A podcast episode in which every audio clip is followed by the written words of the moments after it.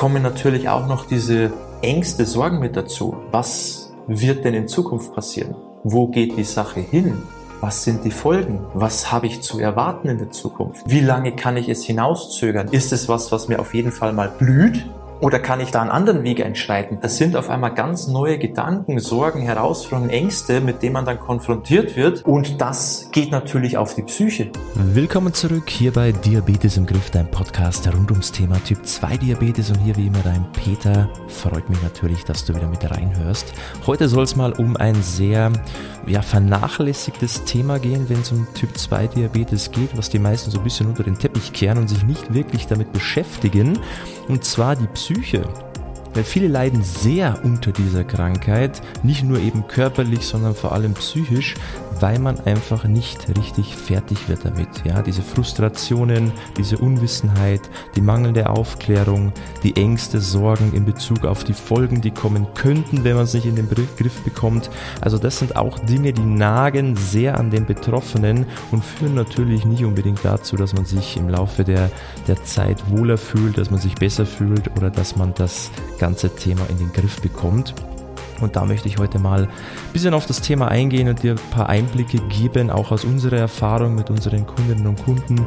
Und ich denke, das hilft dir auch weiter, damit in Zukunft besser umzugehen. Und ich wünsche dir jetzt viel Spaß bei dieser Folge. Warum wirkt sich diese körperliche Erkrankung mit körperlichen Symptomen auch so dementsprechend dann auf die Psyche aus? Hat natürlich mehrere Gründe. Zum einen geht es ja auch mal darum, dass ja diese Krankheit auch eine Einschränkung in das Leben an sich ist. Sei es in der Ernährung, in der Bewegung, Verhaltensweisen, man muss gewisse Dinge beachten. Geht ja bei der Ernährung schon los, man bekommt erstmal so eine gewisse Richtlinie, an die man sich halten muss. So von heute auf morgen typisch, da werden ja dann meistens die Kohlenhydrate verurteilt, Dinge, die man gerne isst, darf man nicht mehr, soll man nicht mehr. Man denkt sich, wie soll ich das jetzt überhaupt schaffen? Ist das Leben dann noch lebenswert? Jetzt übertrieben gesagt. Es sind ja schon mal so die ersten Sorgen. Dann natürlich ähm, diese ständige Kontrolle dann auch der Blutzuckerwerte, dass man sich da auf einmal mit diesem Thema, was ja für die meisten am Anfang völlig neu ist, auf einmal damit beschäftigen muss. Man sieht permanent, wie reagiert der Körper auf was. Man macht sich Sorgen. Ist das jetzt schlimm? Ist das noch in Ordnung? Was kann ich mir erlauben? Was darf ich mir nicht erlauben?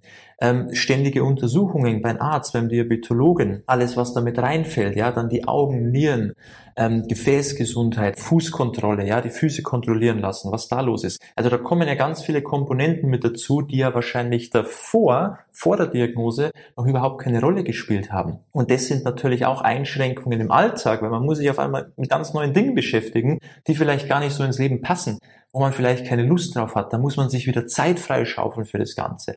Und das ist natürlich auch eine Belastung, mehr Bewegung zu machen. Man hat vielleicht noch nie Bewegung gemacht, auf einmal ist es ein, eine Pflicht, eben bei der Ernährung. Verzicht, Diäten machen. Auf einmal springt man von einer Diät zur nächsten, weil man hofft, da, da kommt irgendwas ähm, dabei rum dann. Meistens ist es halt nicht so. Man fällt wieder zurück in die alten Muster, Jojo-Effekt, nächster Punkt, ja, schon wieder Frustration. Man denkt sich, ich schaffe es nicht, ich kann es vielleicht nicht. Dann kommen natürlich auch noch diese Ängste, Sorgen mit dazu. Was wird denn in Zukunft passieren? Wo geht die Sache hin? Was sind die Folgen? Was habe ich zu erwarten in der Zukunft? Sei es in Form von ähm, Folgeerkrankungen, ja, dass sich die Sache einfach immer, immer schlimmer entwickelt, dass da immer mehr dazukommt, Risiko, ähm, Schlaganfall, Herzinfarkt, ähm, Durchblutungsstörungen, ja, Polyneuropathie, man hat auf einmal, man merkt, oh, die Füße, die werden taub, die kribbeln, das fängt auf einmal an weh zu tun, ähm, man merkt auf einmal, ich, ich sehe immer schlechter, ich brauche auf einmal eine Brille oder meine Sehstärke von der Brille, die reicht nicht mehr. Solche Sachen, wo das hingehen kann, hast du dich sicher auch schon beschäftigt. Ich will jetzt hier nicht ähm, alles, alles schwarz malen, ja, aber du weißt ja selber, wo, was so die Endstadien sind, wo das hinführen kann. Also ist nicht schön, aber das weiß jeder Betroffene normalerweise. Und das sind halt auch so Sorgen. Wo geht es hin? Wie lange kann ich es hinauszögern? Ist es was, was mir auf jeden Fall mal blüht? Oder kann ich das irgendwie, kann ich da einen anderen Weg einschreiten? Das sind auf einmal ganz neue Gedanken, Sorgen, Herausforderungen, Ängste, mit denen man dann konfrontiert wird. Und das geht natürlich auf die Psyche. Das ist doch auch selbstverständlich. Das ist doch ganz normal.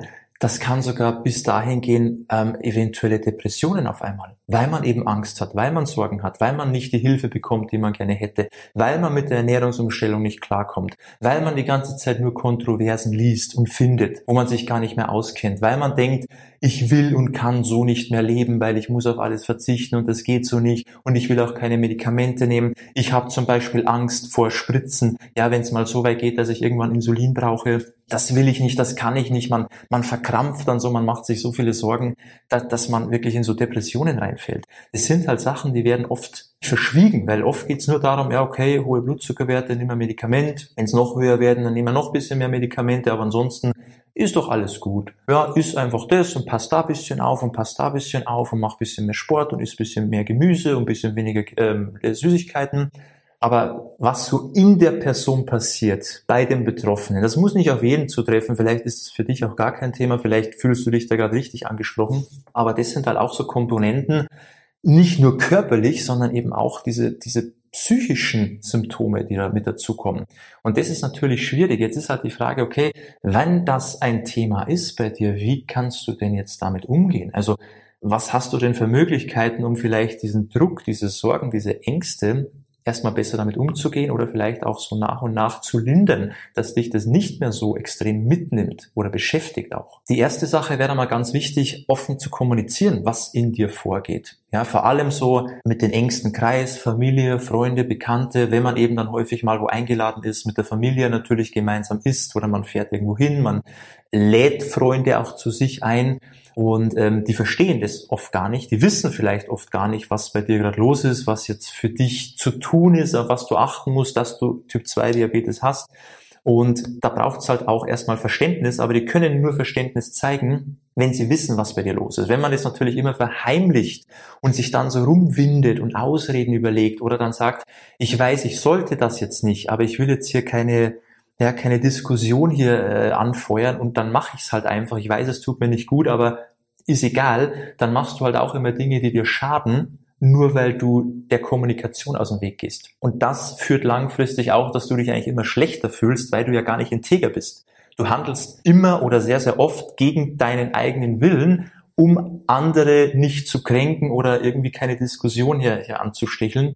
Und das macht halt keinen Sinn. Also Offenheit, kommunizieren, vor allem im engsten Kreis, wo du halt weißt, okay, das wird immer wieder ein Thema werden. Ja, ich, ich kann das nicht, das ist einmal im Jahr, dann ist es egal, sondern das ist mehrmals die Woche da macht es natürlich Sinn, sowas auch offen zu kommunizieren, damit auch andere Verständnis zeigen können und dann geht's dir damit wesentlich leichter. Dann natürlich der zweite Punkt, auf jeden Fall selber die Kontrolle übernehmen, Selbstverantwortung übernehmen bei dem Thema und nicht einfach sagen, okay, das ist jetzt so, das Schicksal hat zugeschlagen, es war unumgänglich, weil es lag ja auch schon in der Familie, es musste ja so weit kommen und ich weiß, es ist einfach jetzt so, ich muss Medikamente nehmen, da komme ich nicht drum rum, ja, so, so geschlagen geben, so die, die Opferrolle einnehmen und einfach sagen, ich kann ja eh nichts machen, das ist halt so. Das ist halt Quatsch, weil das ist ja auch ein, ein Aufgeben, ist halt auch oft erstmal ein Selbstschutz, weil man denkt, okay, ich kann eh nichts machen dann muss ich ja mich gar nicht damit beschäftigen. Aber es ist halt auch ein Scheitern, weil du weißt ja tief in dir drin, dass du was machen kannst, dass es Möglichkeiten geben muss, weil andere haben es ja auch geschafft. Wenn du dich erkundigt hast, dann weißt du auch, dass andere sehr, sehr viel erreicht haben in dem Bereich.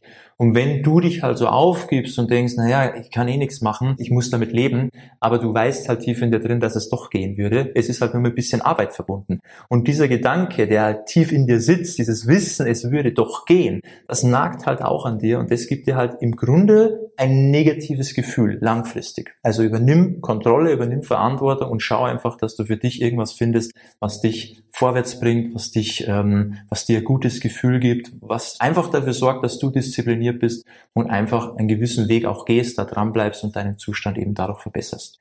Dann natürlich ganz wichtiger Punkt Bewegung. Für mich ist Bewegung nicht nur ein Tool, um Gewicht zu verlieren oder fitter zu werden, sondern Bewegung ist in erster Linie mal eine Kompensation von emotionalen Stress.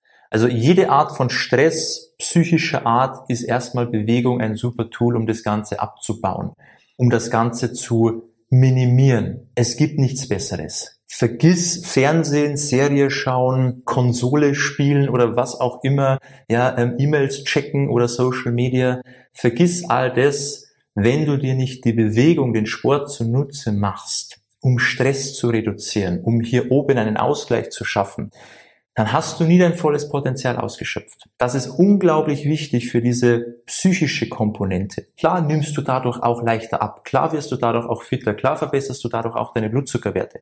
Das ist ein schöner Nebeneffekt. Aber hier geht es jetzt mal rein um die psychische Komponente, dass wenn du keinen Sport machst, wirst du nie dein ganzes Potenzial da rausholen. Und dir geht's immer schlechter emotional, du wirst dich immer schlechter fühlen, wenn du keinen Sport machst, wie wenn du regelmäßig Sport machst. Was das dann ist, ist dir überlassen. Was passt in deinen Alltag? Was macht dir Spaß? Wo ist die Chance gegeben, dass du regelmäßig dran bleibst? Weil eine Woche viel Sport zu machen und danach zu sagen, ach, hat keinen Spaß gemacht, habe ich keinen Bock mehr drauf, bringt dir auch nichts. Es muss was sein, was du langfristig durchziehen kannst und auch möchtest. Und dann wirst du sehen, du wirst ein anderer Mensch. Du wirst dich besser fühlen. Du wirst dich jeden Tag besser fühlen. Also mach unbedingt Bewegung, Sport, gib dem Körper das, was er braucht. Und da ist eben Bewegung ein ganz wichtiger Punkt. Und der letzte Impuls, den ich dir hier mitgeben möchte, ist auch ganz, ganz einfach. Und zwar such dir auch Unterstützung. Weil das ist ja das, was ich auch immer wieder feststelle bei unseren Kundinnen und Kunden.